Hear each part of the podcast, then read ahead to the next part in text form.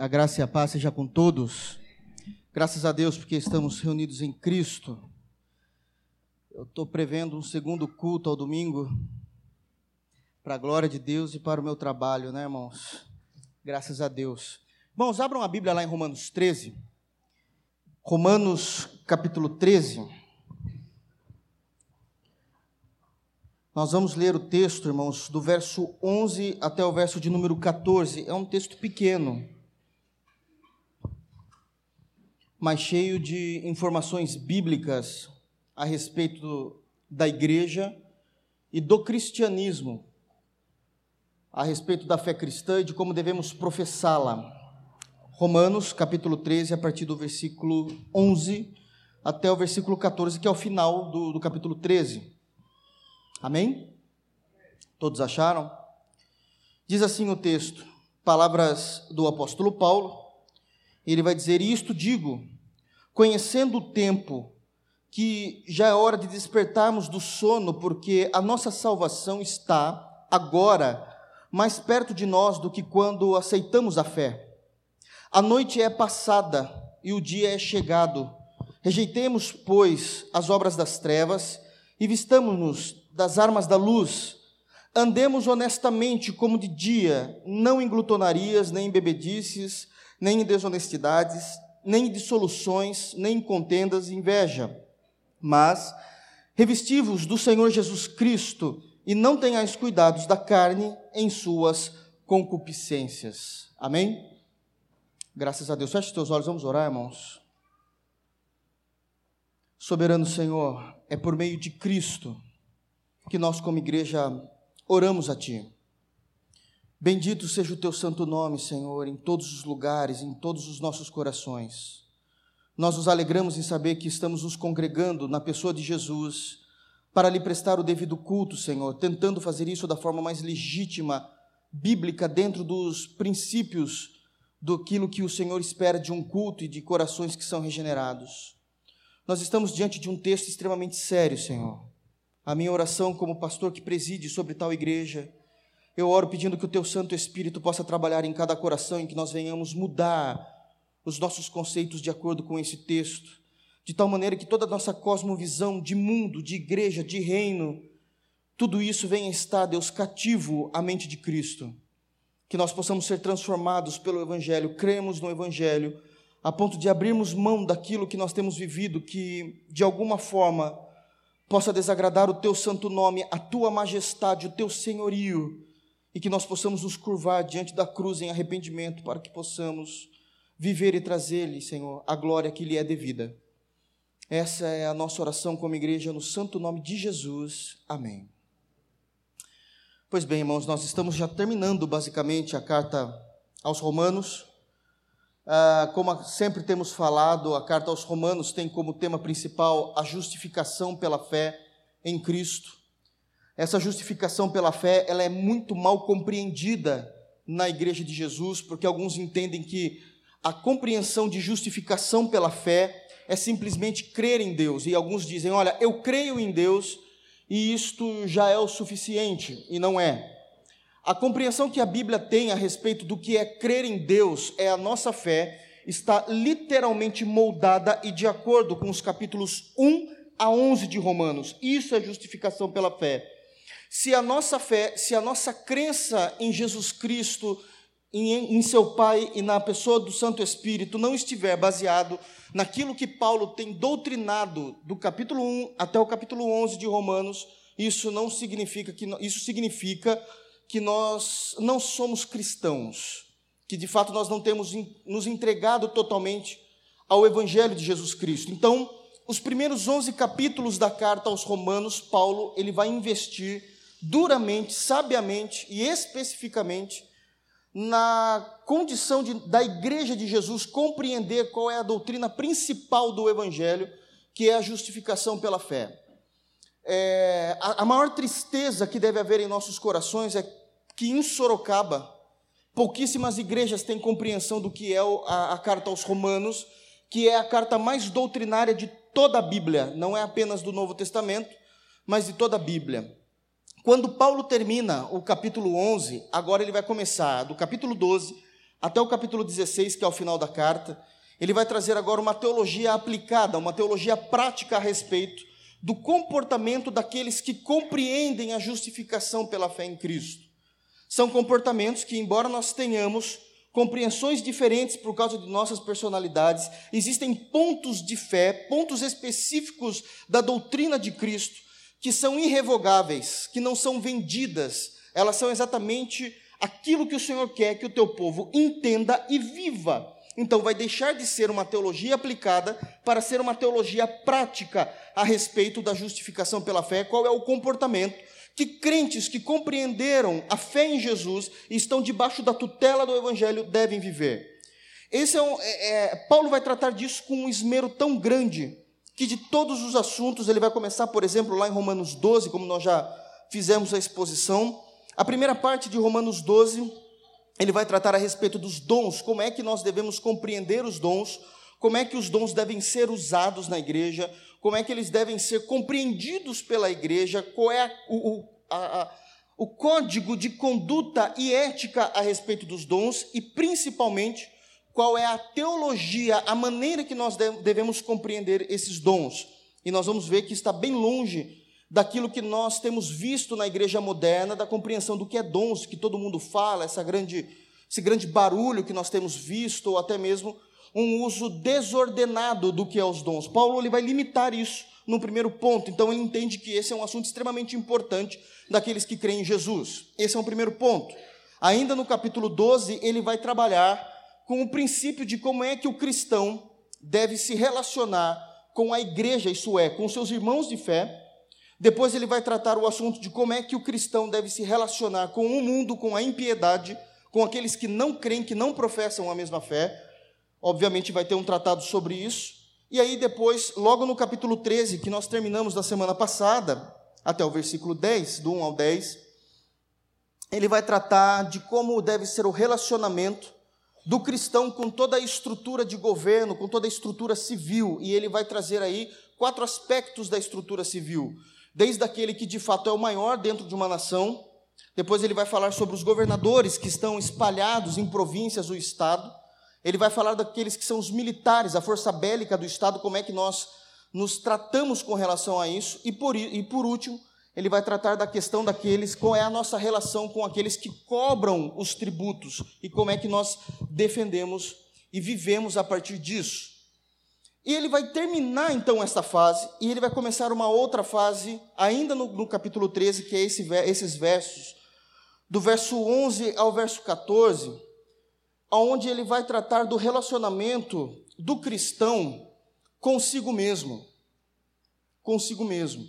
Então, ele está falando o tempo todo, no, desde o capítulo 12 até o capítulo 13, vai entrar depois no capítulo 14 falando das diferenças que existem entre os cristãos no sentido de pensamento, de fraqueza de fé, aqueles que conhecem mais, aqueles que conhecem menos. Mas nesse texto ele vai fazer uma chamada, e essa chamada vai mudar o ritmo do que ele tem falado.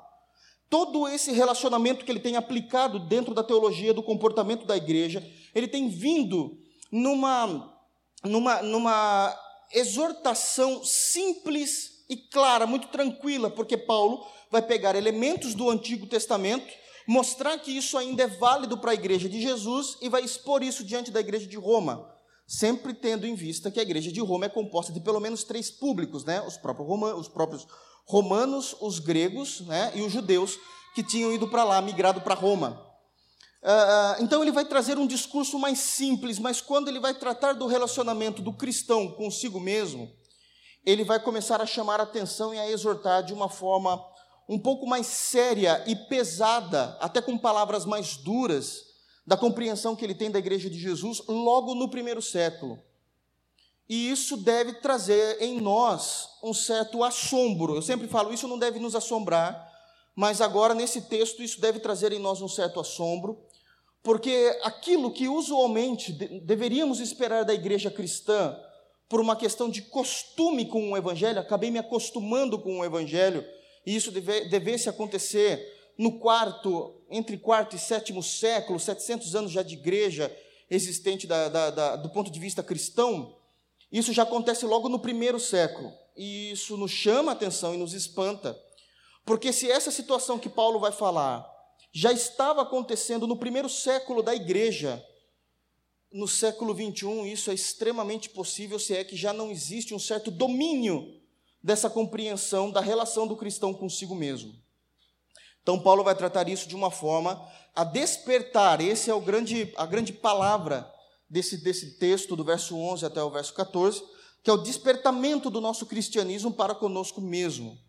Amém? Então é, é essa a maneira como ele vai expor, como ele vai dizer que a Trindade, a Santa Trindade, espera e vê em nós um retrato do que a igreja tem sido e precisa desse despertamento espiritual e de consciência, principalmente, de quem nós somos como cristãos, homens e mulheres que professam a fé na pessoa de Jesus, ok? Então, no versículo 11, ele já vai dizer, ele vai terminar dizendo no versículo 10, como falamos na semana passada, que nós não devemos nada a ninguém, no versículo 8, né, vai dizer nós não devemos dever nada a ninguém, é, exceto o amor, e uma vez que nós temos o amor, nós vamos cumprir a lei. Essa lei que ele se refere são os últimos seis mandamentos da, do decálogo, dos dez mandamentos, os últimos seis vai falar desse relacionamento com pessoas. O amor nos ajuda a cumprir todos esses mandamentos, e ele vai dizer assim: e o amor não faz mal ao próximo, o tempo todo ele está apontando para um terceiro, para o próximo, nunca consigo mesmo,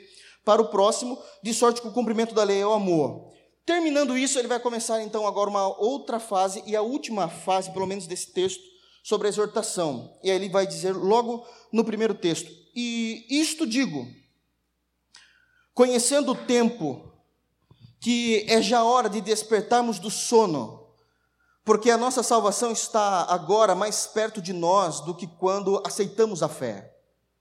Essa já é uma primeira crítica que ele vai trazer no relacionamento que o homem cristão e a mulher cristã deve ter consigo mesmo. A maneira como ele já expõe isso, ele vai dizer que a igreja se perdeu no cristianismo. A igreja se perdeu no cristianismo. Quando ele começa dizendo isto, digo, conhecendo o tempo, a palavra grega aqui para tempo, que é cronos, está falando de eras, de períodos, o momento em que estamos vivendo. O momento em que estamos vivendo, e essa palavra, obviamente, conhecendo no grego, na verdade não é conhecer, aqui é discernir. Algumas traduções até vão usar isso. Discernindo o tempo, e essa é uma primeira chamada à atenção do cristianismo, a, a, da igreja de Jesus. Ela se formou e aí, obviamente, tinha esses três públicos, essas três nações dentro da igreja, o judaísmo, né, os gregos e os romanos. Eles estavam tão satisfeitos com a pessoa de Jesus, embora fossem ainda muito, muito novinhos na fé, não tendo uma compreensão mais plena e exata, senão não precisaria dessa carta gigantesca que Paulo escreveu a eles. É, é uma igreja que acabou se perdendo do cristianismo em que sentido? Tudo para eles é Jesus. Até aí ótimo, todo o nosso cristianismo, nosso pilar de fé, está baseado na pessoa de Jesus, mas eles se esqueceram de começar a observar como andava a vida secular e a história. E a história. E esse é um erro que a igreja, tem, dentro da igreja, tem se repetido há séculos. Pessoas que viviam na impiedade, conhecem o Evangelho, compreendem os seus erros e os seus pecados, pedem perdão a Deus, confessam Jesus Cristo como Senhor, começam a viver intensamente o Evangelho de Jesus como se não existisse um mundo lá fora. E uma vez que nós deixamos de saber como está o mundo lá fora, não de experimentar, mas de conhecer, discernindo como anda o mundo lá fora, o nosso cristianismo é fraco, não em teologia, mas na prática diante da impiedade. Na prática diante da impiedade. Quando Paulo vai dizer vocês precisam discernir o tempo, o que estava acontecendo, Paulo possivelmente estava se referindo às mudanças das leis romanas, obviamente ele estava no central do império, das leis, da, das leis romanas, o que estava acontecendo com relação à visão que o mundo tinha da igreja, o que a igreja deveria se preparar estrategicamente, a, a maneira como ela deveria se preparar estrategicamente para pregar o evangelho, saber quem alcançar, como deveria alcançar, Vê como andava a impiedade, porque muitas vezes estamos tão presos dentro da nossa fé, e eu não digo que isso é negativo, mas estamos somente vivendo a nossa fé e esquecendo de conhecer como anda os tempos aí fora. O que é que tem acontecido? Basta nós olharmos para o nosso país. De acordo com a última pesquisa do IBGE, os evangélicos hoje representam 50 milhões de brasileiros. Somos 30% de uma nação num crescimento em 15 anos que nunca existiu nenhuma outra organização na história dessa nação que de fato cresceu e se expandiu tanto. E eu falo de organização religiosa, seja ela qual for, desde que seja evangélica. O crescimento é estrondoso. Muitos batem no peito dizendo assim: olha, nós somos já 50 milhões. Mentira. Isso não pode ser verdade. Pode ser que em números isso seja real. Não discuto isso. De fato, somos possivelmente 50 milhões de evangélicos no Brasil. É o maior momento da história do nosso país que existem cristãos, abre aspas, evangélicos barra protestantes, o que é uma farsa isso, fecha aspas, definindo e professando a sua fé. E mesmo assim, nunca o Brasil passou um momento de corrupção tão grande em sua nação. Isto significa que a igreja não tem influenciado o meio em que vive. Isso significa que a igreja não tem influenciado o meio em que vive. Possivelmente nós somos o período da história da igreja de forma de maior conceito analfabético político. Nós não sabemos discutir política. Nós não sabemos discutir plano diretor, padrão de uma cidade. Não há influência. Não há influência. No século XVIII, que foi o grande século dos puritanos, os puritanos eram aqueles cristãos que de fato professavam a fé em Cristo, de forma intensa e temerosa, principalmente na Escócia, Inglaterra e Estados Unidos. Eles professavam isso de forma tão intensa, tão intensa, que foi o século que menos vendeu bebidas alcoólicas nesses países, porque a influência da santidade e da piedade nessas nações eram extremamente grandes por causa da presença dessas pessoas no, no meio secular. Eles não estavam no meio secular para cantar, para dançar com eles, eles estavam no meio secular, influenciando as pessoas com o cristianismo. E Paulo vai dizer assim: vocês precisam conhecer o tempo em que vocês vivem. Vocês se fecharam nesse grupo social chamado igreja e se esquece do que tem acontecido à nossa volta, de quais são os planos de lei, o que está acontecendo. Olha o acréscimo de pecado em nossa volta. Somos 50 milhões, dito pelo IBGE, e nós estamos vivendo o período em nosso país da maior iniquidade possível. De maior iniquidade possível. A mentira é algo que já se tornou verdade. O homossexualismo é conceito padrão. A corrupção é algo que nós já não, já não nos assombra mais, estamos acostumados a ver isso. A questão é aonde a igreja tem influenciado o sistema. Eu não estou dizendo de irmos para Brasília, vamos nos, nos candidatar à política partidária, longe disso, não estou falando disso. Eu estou falando aonde a igreja tem influenciado no meio em que de fato vive. Nós precisamos discernir o tempo Crer na justificação pela fé é se preocupar com as almas que não conhecem a Cristo. Aliás, Paulo ele só começa a dizer isso, obviamente inspirado pelo Espírito, evidente, porque está chegando o um momento em que Paulo vai dizer assim: Eu preciso que vocês me sustentem para que eu possa ir fazer missões num lugar onde ninguém conhece Cristo. E eu tenho discernido que é o tempo de eu ir para a Espanha, é o que nós vamos chegar daqui a pouco nos textos que vão vir. E essa é uma preocupação que precisa existir na igreja. Precisamos discernir o que está acontecendo em nossa volta, estarmos atualizados com as coisas que têm acontecido. Acreditem, acreditem, Facebook não é o único site que há na internet. Não há, não é, não é. YouTube não é o único site que há na internet. Precisamos de fato entrar em sites confiáveis e saber o que está acontecendo, estar nos atualizando. Precisamos discernir que os tempos são maus. Lá em Efésios capítulo 5, daqui a pouco vamos falar um pouco disso. Paulo se preocupa tanto com isso, dizendo assim: nós precisamos remir. Remir é saber aproveitar o tempo, sabendo que o tempo é mau. Cristo precisa ser conhecido. Cristo precisa ser glorificado naquilo que ele tem feito pela sua igreja, dentro da justificação. Mas Paulo ele começa a compreender por que é que isso acontece.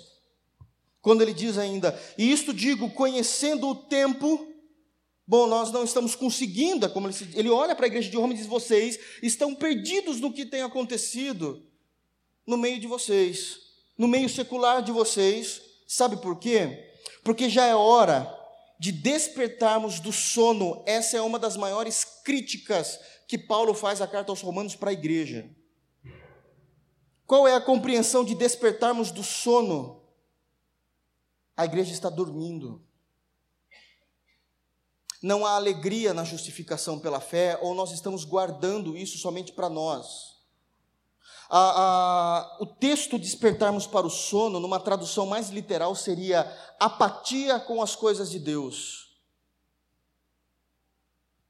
Já está na hora de despertarmos e deixarmos de ter apatia espiritual com aquilo que é de Deus isso já estava acontecendo no primeiro século. Aquela igreja tinha acabado de compreender o que era justificação pela fé e já era uma igreja apática às coisas de Deus. Apática ao quê? Aos meios de graça.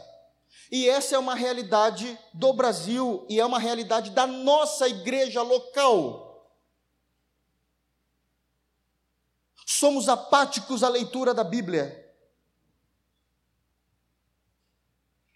Se você tem pelo menos cinco anos de conversão, e aqueles que têm mais, estou poupando os que têm menos. Possivelmente, existe uma instrução de Jesus em João 5,29, diz o seguinte: 39. Examinai as sagradas escrituras, porque delas contém a meu respeito. Examinar as sagradas escrituras é um dever de todo cristão, significa que nós temos que analisar as escrituras o tempo todo, todos os dias da nossa vida, temos um momento de devocional onde examinamos as Escrituras. Não há justificativa para nós que vivemos no Brasil, se você já tem mais de cinco anos de conversão, não ter lido a Bíblia no mínimo três vezes.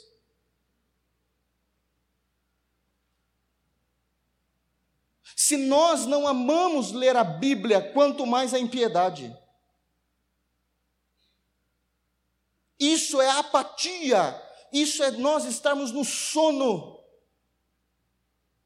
A nossa geração é uma geração de cristãos que não amam orar. Que se incomodam com a oração. Que todas as vezes em que há uma repreensão, seja no culto, na escola bíblica, a respeito de vida de devoção, isso é um estorvo na alma de vocês. Não há alegria, não há prazer, há desculpas o tempo todo. Paulo está trazendo isso logo no primeiro século, quanto mais a nós, que estamos a 21 séculos de distância da pregação original do Evangelho. Possivelmente há entre nós irmãos que já são convertidos há mais de um ano e que faz mais de um ano que não jejuam. Não há prazer em jejum. Quando eu converso com alguns irmãos, eu estou falando de nossa igreja local. Quando eu converso com alguns irmãos, eles têm a pachorra de me falarem, mas é que eu aprendi um jejum errado. Por que é que vocês nunca me vieram perguntar então? Porque são covardes. Porque há uma apatia espiritual na vida de vocês. Não adianta vocês falarem que são batistas reformados se não acontecer uma reforma no coração de vocês.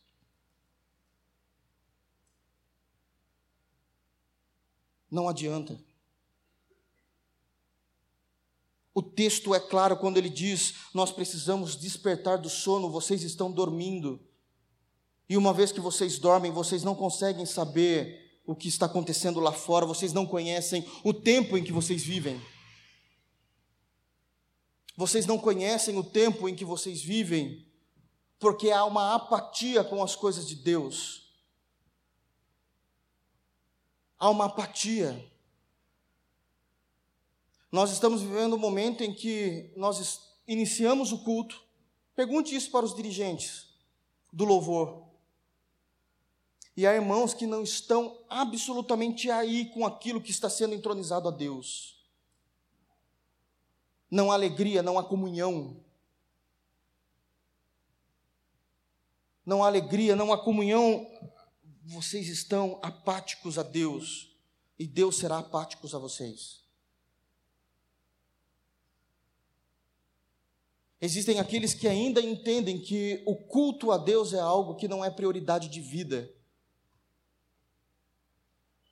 Vocês de fato não são cristãos, se pensam assim. O culto a Deus era algo que demarcava a vida daqueles que professavam a Cristo séculos atrás.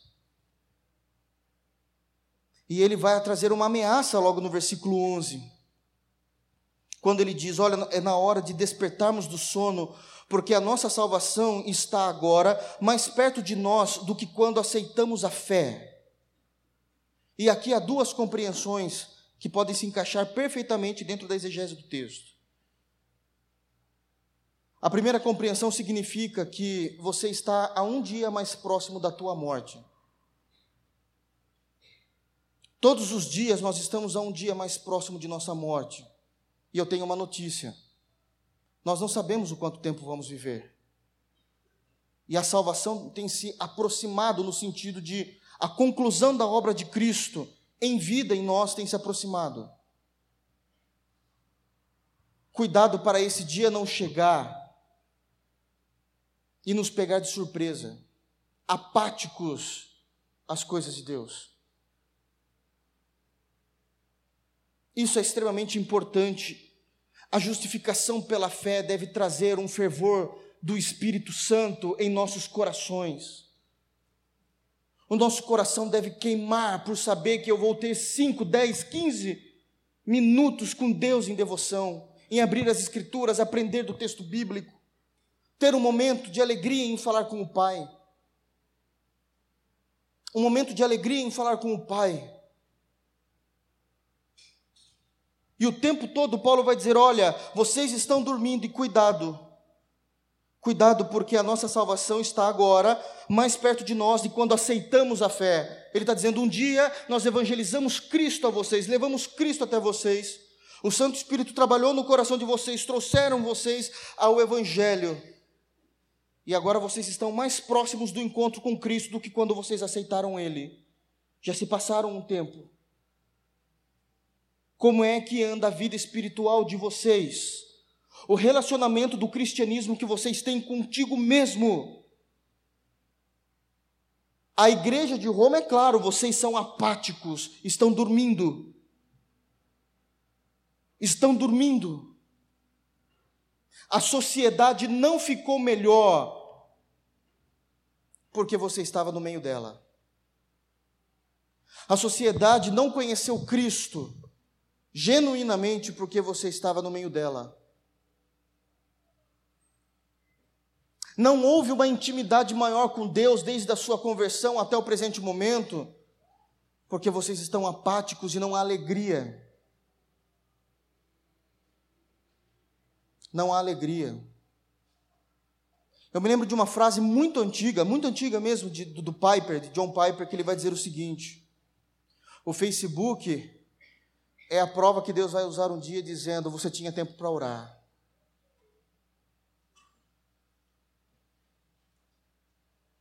Nós somos apáticos. Ele começa no verso 12 dizendo assim: A noite é passada e o dia é chegado. Ele se refere à nossa impiedade. A apatia que nós tínhamos com Deus deveria ter ficado no nossa na nossa história de impiedade antes da nossa conversão. Quando nós vivíamos em trevas, deveria necessariamente haver em nossos corações apatia para com as coisas de Deus. Não amávamos a Deus, não cultuávamos a Deus. Éramos hedonistas, isto é, hedonistas são aqueles que buscam o seu próprio prazer em vida e somente isso. Aquilo que me causa prazer, eu estou nele, eu estou dentro. Mas isso já é um passado. A noite, o período de trevas, já se passou. Não deve haver mais rastros disso em nós. Eu entendo que existem situações que são difíceis de serem mudadas de um dia para a noite. Mas existe um processo chamado santificação, que nos faz estarmos mais disponíveis a Deus. Agora, o que é a santificação?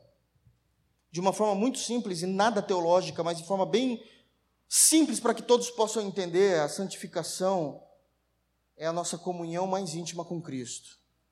Quanto mais estivermos próximos de Cristo, mais vamos lutar pela nossa santificação. Não há santificação se nós não tivermos uma vida de simpatia com Cristo. De simpatia com Cristo. A noite é passada. Nós já não fazemos mais parte da nossa antiga natureza. Aliás, Paulo vai dizer isso lá em Romanos, perdão, em Efésios, capítulo 5. Abram lá. Efésios, capítulo 5. Versículo 8. É um trecho de, de, Efésios capítulo 5, do verso 8 até o verso de número 16, que é de extrema importância. É o mesmo assunto que Paulo está tratando, mas ele, vai agora explorar o conceito de a noite ser passada. Ele vai começar a explorar esse conceito e ele diz assim: porque, porque em, outro tempo nós estávamos em trevas, é a mesma compreensão de a noite. Nós estávamos em trevas, mas agora sois luz no Senhor. E aí vem o mandamento: andai como filhos da luz. Isto é doutrina. Não existe espaço para aqueles que confessam a fé em Jesus Cristo, em não andar na luz. Não existe desculpas. Eu entendo que há irmãos e irmãs que passam por dificuldades da santidade por causa de vícios, por causa de problemas e pecados mas isso deve ser enfrentado de frente, andais como filhos da luz. E ele vai dizer: porque o fruto do Espírito está em toda bondade e justiça e verdade. E isso é uma grande revelação. Essa é uma grande revelação. Uma vez que nós nos convertemos, o Espírito passa a habitar em nós e ele vai querer produzir o fruto de Cristo em nós. A maneira como Cristo vai, a maneira como Paulo vai discorrer o fruto do Espírito, que é Cristo em nós, ele vai lapidar esse fruto em nove formatos: o amor, a alegria, a paz, benignidade, bondade, fé, mansidão e domínio próprio. Ele vai falar disso, que isso são as características de Cristo que deve haver no crente. A questão é como o fruto do Espírito começa a ficar mais manifesto no coração do crente. Porque o fruto do Espírito é obra soberana de Deus. Mas isso, significa, isso não significa que não há a nossa responsabilidade para que esses frutos comecem a se manifestar com maior clareza, ou nós nos dirigirmos, nos nortearmos para saber, eu tenho dado também ambiência para que o Espírito manifeste o fruto dele em mim, e ele vai dizer: o fruto do Espírito vai estar na bondade. Essa bondade não é porque eu sou legal, eu sou bonzinho, mas está na bondade que eu tenho agora para com Deus o fruto do Espírito está na vida que eu vivo, na justiça de Cristo na cruz, e está na verdade do Evangelho. Se eu não estou dentro disso, dificilmente o fruto do Espírito irá se manifestar em mim. É uma, é uma compreensão tríplice. O fruto do Espírito é soberania de Deus, mas ele vai se manifestar numa ambiência de bondade, da justiça e da verdade do Evangelho. A justiça da cruz e na bondade de Deus para conosco. Onde conseguimos viver a bondade das Escrituras em nós. Se nós vivermos isso, nós vamos estar aprovando o que é agradável ao Senhor. Verso 10. E aí agora ele vai falar ainda, falando das trevas e não e não vos comuniqueis com as obras infrutuosas das trevas, mas antes condenai-as. E esse tem sido o maior erro da igreja moderna. Nós amamos as trevas. Nós amamos as obras infrutuosas. Nós achamos que tudo é normal. Nada mais é ortodoxo. Parece que é chover no molhado, mas o que Paulo está falando é exatamente aquilo que nós falamos algumas pregações atrás, no culto de doutrina e também no culto de domingo. Já falamos alguma coisa sobre isso e eu repito. A nudez na televisão se tornou normal para nós. Nós aceitamos e continuamos comendo da pornografia. E a Bíblia diz: Não vos comuniqueis com as obras infrutuosas. Se você se comunica com tais obras, o Espírito de Deus não frutificará em você, porque você ainda continua vivendo em trevas, mas a noite já é passada. A noite já é passada. Nós aceitamos tudo como normal. E o nosso prazer por vivenciar isso é mais forte do que o cristianismo que eu confesso. Eu não consigo abrir mão e eu vou continuar assistindo. Hipócritas.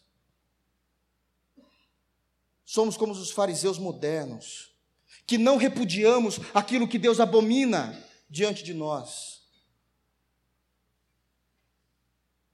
Nós não repudiamos aquilo que Deus abomina.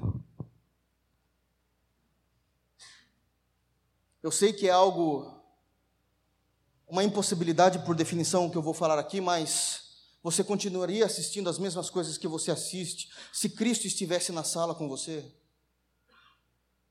Então isso mostra que possivelmente muitos irmãos têm duplo caráter dentro do cristianismo. Nós não compactuamos com as obras infrutuosas, nós condenamos o homossexualismo, isso é bíblico. E se precisarmos ir presos por causa disso, nós vamos ser felizes por sermos condenados por causa do nome de Jesus. Porque nós não nos comunicamos com isso. Eu não quero saber o que o mundo define como arte. Eu sei que a arte para o cristianismo está dentro do crivo do que a Bíblia fala que é arte daquilo que a Bíblia não condena como arte. Então, arte para mim está dentro da cosmovisão bíblica, como nós temos visto nesses últimos dias.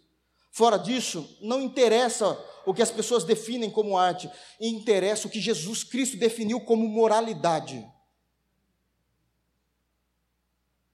O que Jesus Cristo define como moralidade. E isso nós não negociamos. Nós não nos comunicamos com essas obras infrutuosas. Pelo amor de Deus, eu não quero atingir ninguém, até porque, graças a Deus, não está vindo ninguém em minha mente aqui agora. Mas há 30, 40 anos atrás era um escândalo uma mulher casar grávida, hoje é normal crentes casarem grávidas. E nós nos acostumamos. Nós não compartilhamos porque a noite já é passada e não nos comunicamos com as obras infrutuosas das trevas, mas antes nós condenamos, porque, e aí vai falar do profundo, daquilo que tem no backstage, daquilo que está atrás de tudo isso. Se aquilo que está sendo mostrado a nós já é terrível, o que essas pessoas fazem oculto, até dizê-lo, é torpe. E nós estamos comendo disso. Mas todas essas coisas se manifestam sendo condenadas pela luz o Evangelho de Jesus condena, eu também condeno. Isso é aplicar a justificação pela fé em nossa vida, porque a luz tudo manifesta, pelo que diz, e aí ele vai chamar a atenção exatamente daquilo que ele está falando em Romanos. Desperta, ó tu que dormes, e levanta-te dentre os mortos, e Cristo te esclarecerá. O Senhor nos chamou soberanamente ao Evangelho, nos trouxe soberanamente pela graça irresistível ao Evangelho, mas existe a responsabilidade humana de nós desenvolvermos a nossa salvação. Nós nos despertamos, eu entendo que isso é pecado, o Espírito já habita em mim, condena isso, eu não tenho parte com essa obra. E uma vez que eu faço isso, Cristo nos esclarecerá. Portanto, vede, prudentemente como andais, não como insensatos, mas como sábios, remindo o tempo, porquanto os dias são maus. Os dias são maus.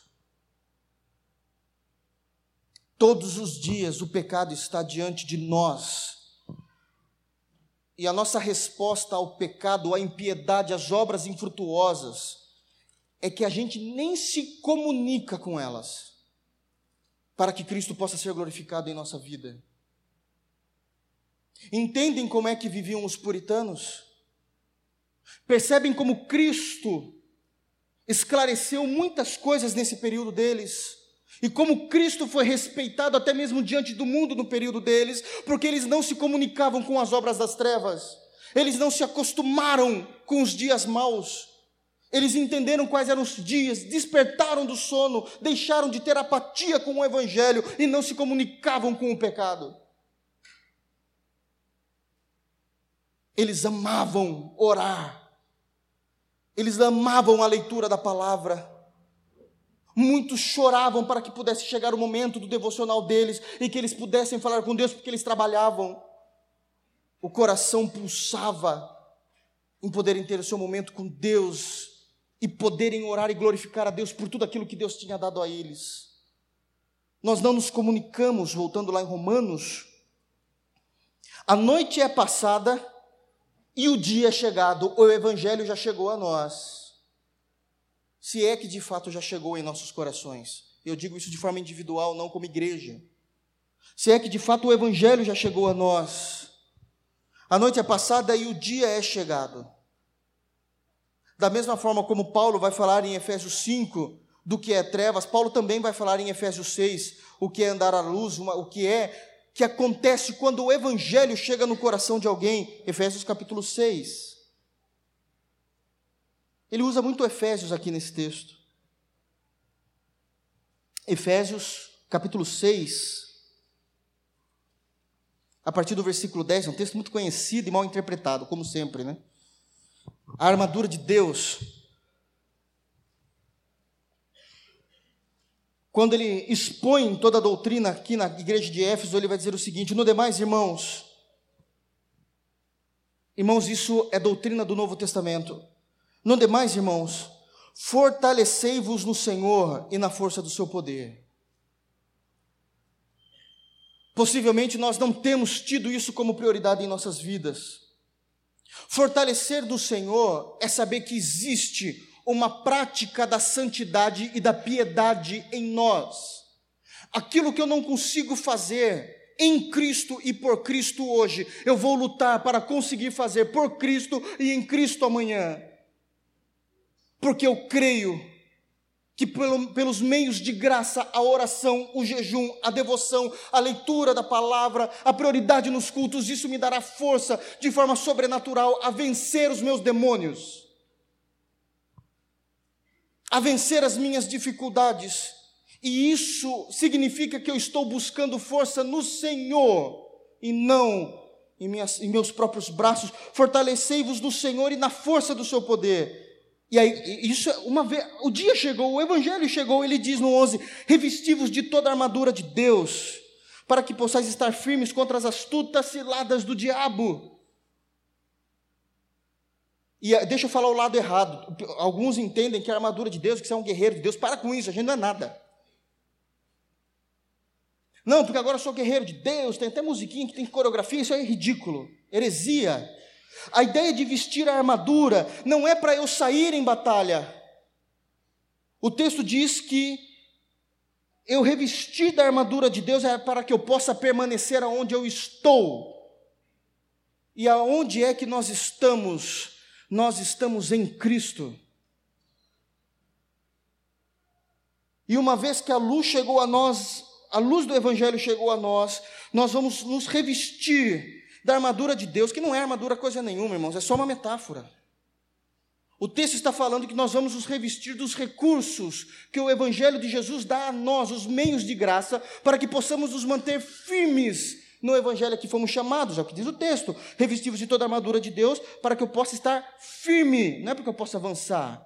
Vamos avançando, vamos avançando para onde? Não tem mais nenhum lugar depois de Cristo. Cristo é o nosso objetivo último e final. Uma vez que estamos nele, devemos permanecer nele. É apenas isso que o texto diz.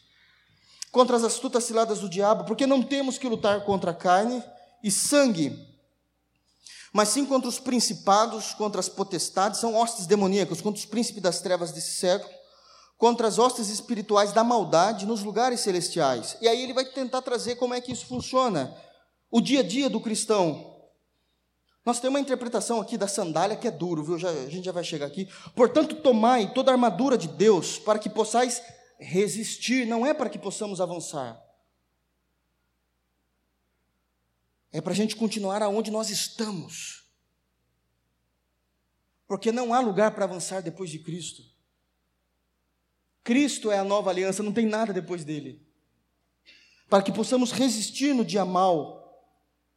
Porque o dia mal é o dia da tribulação, da tentação, do fracasso, do medo, do temor. Mas eu estou firmado em Cristo. Como diz Hebreus capítulo 4, Cristo é a minha âncora.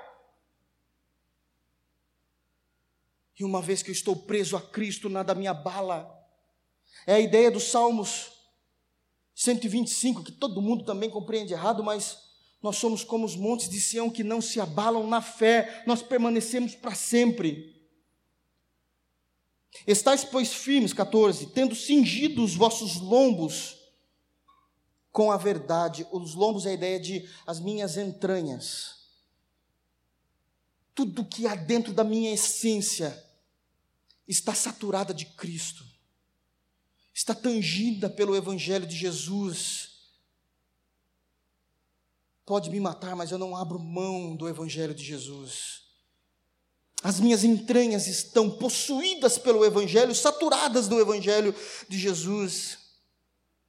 Não apenas os meus lombos, mas eu estou vestido com a couraça da justiça. Isso não é arma de guerra, irmãos. Couraça é arma de defesa, não é para avançar. Que coraça da justiça eu me revesti de Cristo. Não tenho um único centímetro quadrado da minha vida que não esteja tangida pelo Evangelho. Eu posso morrer, a justiça de Cristo já está em mim lá na cruz. Eu sou salvo. Essa é a vida diária de um cristão. A convicção disso. Olha o versículo 15, é, e calçados os pés na preparação do evangelho da paz. A gente está falando assim, você tem que calçar porque você tem que pregar o evangelho. Não é disso. Nós calçamos os pés na preparação daquilo que o evangelho já nos fez. O evangelho é da paz para nós, não é para pregar. O evangelho já foi preparado em nós então nós calçamos, estamos alicerçados no Evangelho e descansamos em Deus. Isso me faz viver bem. Se a Bíblia diz que isso é real, por mais que eu não tenha, e com todo o respeito do mundo, competência cognitiva para acreditar, eu descanso em Deus. Eu não consigo compreender como é que isso pode ser verdade, mas está escrito: eu descanso em Deus, os meus pés estão revestidos do Evangelho. Não há um único passo que eu dou que esteja fora do chão do Evangelho. Então, para onde eu for, eu estarei assegurado pelo Evangelho, porque o dia é chegado, e isso nos faz despertar do sono tomando sobre tudo, a preocupação de Paulo, tomando sobre tudo o escudo da fé.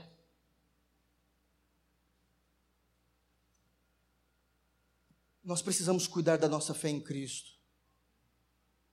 A fé é o escudo, é a primeira arma de defesa que nos protege de não nos desviar dos caminhos de Cristo. Pode fazer isso que eu vou falar. Observe de alguma forma todos os que se desviaram da fé. E você vai perceber que eles nunca tiveram uma fé em forma de escudo no seu evangelho. Sempre vieram com divagações e questionamentos a respeito de Cristo. Não tinham a compreensão que a fé também é um escudo. Irmãos, a fé é o elemento que nos justifica, mas a fé não é o elemento que nos santifica. Nós somos justificados pela fé. Mas a nossa comunhão com Cristo é que nos santifica. A fé é um objeto de defesa e não de ataque. Isso precisa ficar claro. Com o qual podereis apagar todos os dados inflamados do inimigo. É com a fé em Cristo inabalável. Tomai também o capacete da salvação. A ideia de capacete é: tenha em mente toda a obra redentora de Cristo. Todos os dias. Isso vai fazer você crescer na fé e na força do seu poder. A compreensão do que Cristo passou, a obra perfeita de Cristo, a obra eficaz de Cristo, o capacete da salvação. E a espada do Espírito, que é a palavra de Deus. Nós lutamos com a palavra. A palavra deve ser conhecida entre nós. Colossenses capítulo 3, versículo 16, que a palavra de Deus habite ricamente em vós. A maioria dos cristãos tem um conhecimento superficial das Escrituras, porque são apáticos à leitura. Se a palavra de Deus não habitar ricamente em nós, nós não teremos, nós não teremos o recurso para nos manter na fé em que Cristo nos trouxe e vamos começar a. Eu não estou falando de perda de salvação, eu estou falando que nós vamos começar a vacilar os nossos pés, orando em todo o tempo, com toda oração e súplica no Espírito. Nossas orações são fracas, superficiais, sem a presença do Espírito Santo. As nossas orações devem contar com a presença do Santo Espírito e vigiando nisso com toda perseverança.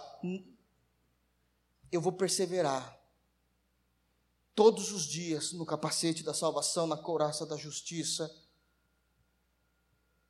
na sandália do evangelho da paz, na leitura das Escrituras, que é a espada do Espírito. Eu vigio nisso com toda perseverança e súplica por todos os santos essa é a compreensão que Paulo fala em Romanos. Já é chegado o dia. Não em glutonarias, não andemos, andemos com, né, né, com, perdão, a noite é passada e o dia é chegado, rejeitemos, pois, todas as trevas, que é o que temos feito de acordo com Efésios 5, e, e vamos nos vestir das armas da luz. Quais armas da luz? A de Efésios 6. É isso que faz a justificação em nós. Andemos honestamente. Andemos honestamente, como de dia. Andemos honestamente como filhos da luz. Efésios 4, abram lá. Efésios 4:1. Paulo vai rogar isso à igreja também de Éfeso. Efésios 4:1. Rogo-vos, pois eu, o preso do Senhor, que andeis como é digno da vocação com que fostes chamados.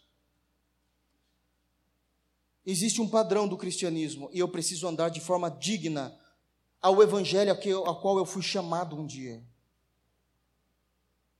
Eu rogo-vos, isso é pedir com súplicas, com rogos, com desespero, vocês precisam andar com dignidade ao evangelho em que vocês foram chamados despertem do sono.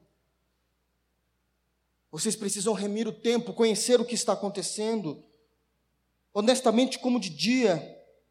E aí ele vai dizer: não em glutonarias, nem em bebedeiras, nem em desonestidades, nem em dissoluções, nem em contendas e inveja. No geral, sabe o que ele está dizendo aqui?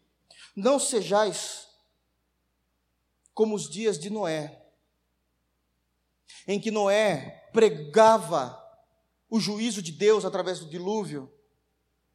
E é dito para o próprio Jesus lá em Mateus, que nos dias de Noé, enquanto Noé pregava o juízo e a doutrina daquele tempo, eles comiam, bebiam, casavam e davam-se em casamento. Sabe o que é isso? Deixa a vida me levar, o curso normal. Todo mundo precisa comer, todo mundo precisa beber. Vamos comendo, vamos bebendo, vamos casando, vamos se dando em casamento, constituindo famílias, não dando ouvidos ao juízo de Deus até que veio o dilúvio e apenas oito se salvaram dentro da arca. Essa é a orientação bíblica. Não vivam como eles, em glutonorias, em bebedeiras, de forma desonesta, com dissoluções. Isso é um perigo, a ideia de. Sabe o que é dissolução? é pegar aquilo que é concentrado, algo concentrado, sabe um suco que é concentrado? Vou comprar um suco de laranja concentrado, só tem o suco da laranja de fato.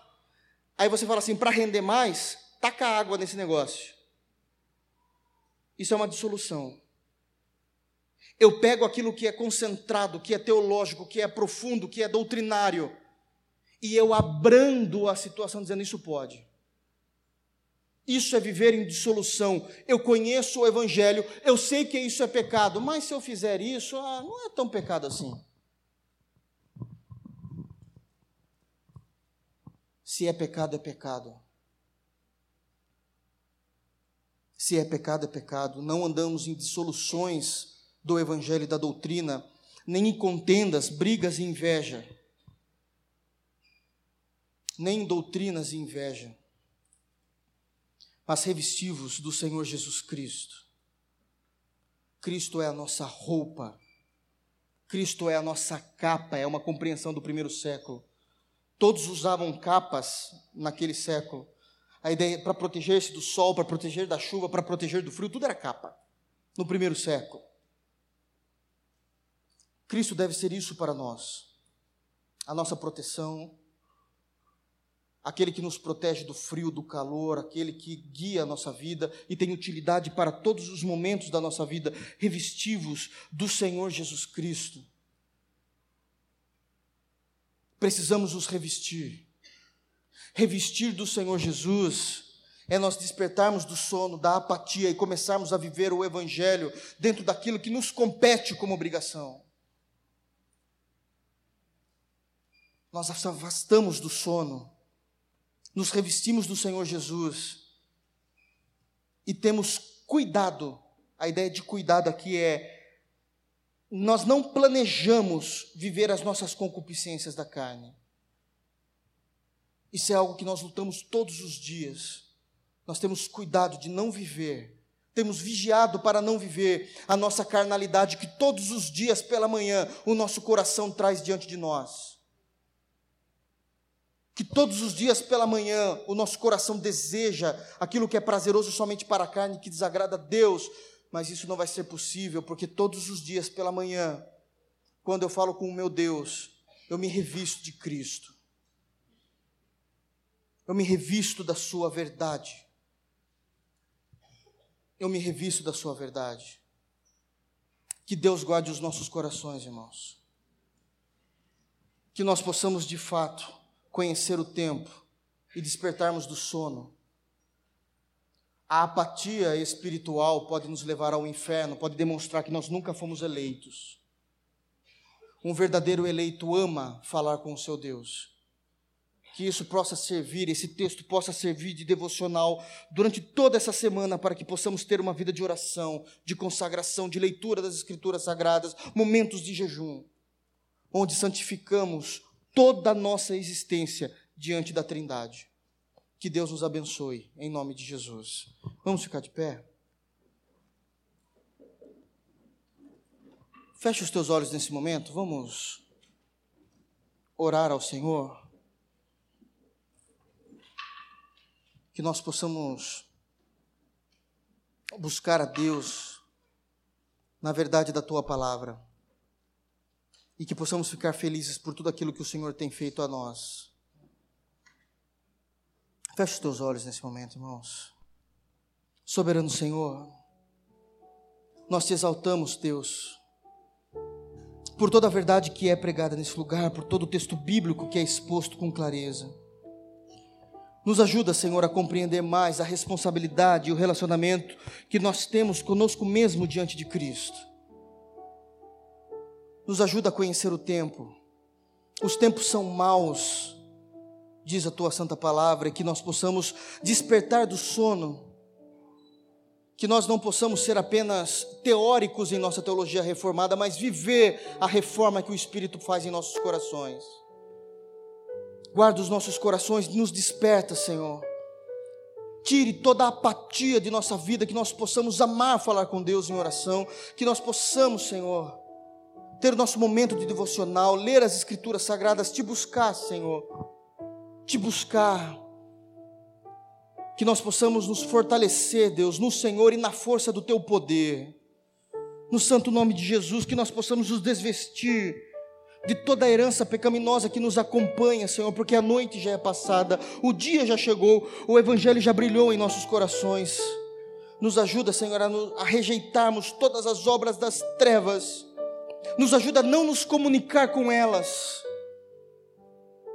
porque muitas vezes, Senhor, nós amamos muito mais as trevas do que a luz. Desejamos muito mais as trevas, o pecado, o vício, aquilo que o Senhor abomina no nosso dia a dia, do que o Evangelho de Jesus. Nos ajuda, Senhor, a vestirmos as armas da luz. Nos ajuda a andarmos de forma honesta com o Evangelho de Jesus, como de dia, como diz Efésios 4:1, que nós possamos andar, Senhor, de acordo com o evangelho a qual fomos chamados, sendo crentes em Jesus, sendo reconhecidos com a vocação pelo qual nós somos chamados. Em Cristo Jesus, Senhor, que nós, longe de nós, esteja nós vivemos como nos dias de Noé, que bebiam, comiam, casavam-se e davam-se em casamento. Longe de nós, nós diluímos o Evangelho de Jesus Cristo Longe de nós diluirmos os sermões, os sermãos pregados, Deus. Longe de nós diluirmos o nosso momento de devocional. Longe de nós diluirmos em dissoluções tudo aquilo que é sagrado e que o Senhor mais ama. Nos ajuda pelo Teu Santo Espírito a viver essa santidade, Senhor, que o Senhor espera de nós. Nos ajuda a nos revestir de nosso Senhor Jesus. Nos ajuda a palavra de Deus a habitar ricamente em nossos corações nos ajuda todo dia pela manhã, todos os dias pela manhã, a não nos comunicar com o pecado que os nossos corações nos apresentam, em nossas concupiscências, com o cuidado da carne. Nos ajuda a te amar acima de tudo isso, Senhor, e abrir mão de tudo aquilo que é necessário para o louvor da tua glória. Nos ajuda, Senhor, a pôr em prática a justificação pela fé que tanto Paulo pregou do capítulo 1 ao capítulo 11, que isso seja uma prática em nossas vidas. Essa é a nossa oração no santo nome de Jesus. Amém. Graças a Deus. Amanhã, segunda-feira, às 20 horas, ensaio do coral. Terça-feira, às 20 horas, nosso culto de doutrina. Venham, irmãos, nós estamos ainda falando primeira de Pedro, ainda vai ter um tempinho com primeira de Pedro, é muita informação, então nós temos destrinchado o livro de Pedro. Ah, Quinta-feira, tarde de oração às 15 horas. Vai ter o talk sábado, é isso? Sexta, né? Sexta-feira o talk, às 20 horas também. É, domingo pela manhã às 9 horas, escola bíblica dominical e domingo à noite culto ao Senhor. Amém? Vamos embora? Que Deus nos abençoe e nos guarde, irmãos. Vamos orar? Obrigado, Senhor, pela tua santa palavra, obrigado pelo culto. Assim como nós oramos, Deus, no início desse culto, é que o teu Espírito Santo confirme, confirme esse texto em nossos corações, a fim de que possamos sermos transformados pela pregação do Evangelho. Desperta-nos do sono, Senhor. Nos faz sermos úteis no Teu Evangelho, úteis no Teu reino. Longe de nós sermos apáticos, Deus. Essa é a nossa oração, em nome de Jesus. Nos abençoe nessa semana que se inicia. Guarda-nos em Tuas poderosas mãos. Estamos felizes porque sabemos que estamos guardados pelo poder de Deus em Sua salvação, Senhor. Estamos felizes por tudo aquilo que o Senhor tem feito em nós. Te agradecemos profundamente. Nos abençoe como igreja, nos abençoe como crentes individuais. Nos guarde nessa semana, nos ajude a não nos desviarmos do teu evangelho. Nos ajude, Senhor, a não irmos nem para a direita nem para a esquerda, mas prosseguimos para frente, rumo ao autor e consumador da nossa fé, Jesus Cristo. Cristo em nós, esperança da glória, diz o texto que a maior esperança da glória e de nossas vidas seja em Cristo habitando em nós. Livra, Senhor Deus, aqueles irmãos que estão vivendo momentos de pecados e de vícios. Venha, Deus, com o teu sobrenatural e nos ajude a vivermos isso também através da nossa responsabilidade. Abre portas de emprego àqueles que tanto têm pedido, Senhor. A nossa economia não anda bem, Senhor. Mas tu és o Deus que opera milagres e nós cremos nisso. Abre porta de empregos para esses irmãos. Existem irmãos orando por uma cura, Senhor. Nós apresentamos diante de Ti todos os enfermos. Oramos pela cura, Senhor, no santo nome de Jesus nesse momento. Que o Senhor possa vir curar, Senhor. mas reconhecemos que o Senhor age de várias formas e sabemos, Deus, que o Senhor define o momento ou não. Nós entendemos isso, Deus. Muitas vezes é muito difícil engolirmos essa verdade, mas tudo está em tuas preciosas mãos. Leva-nos em paz e em segurança, nos dê uma noite tranquila, Senhor. No santo nome de Jesus, obrigado pela comunhão que nós temos entre os irmãos. Que a tua graça jamais se afaste de nós. Essa é a nossa oração no santo nome de Jesus. E que a graça do nosso Senhor e Salvador Jesus Cristo, que o amor de Deus e que a comunhão do Espírito Santo esteja com cada um de vós, hoje e para sempre. Amém. Que Deus os abençoe em nome de Jesus. Dê um abraço no teu irmão.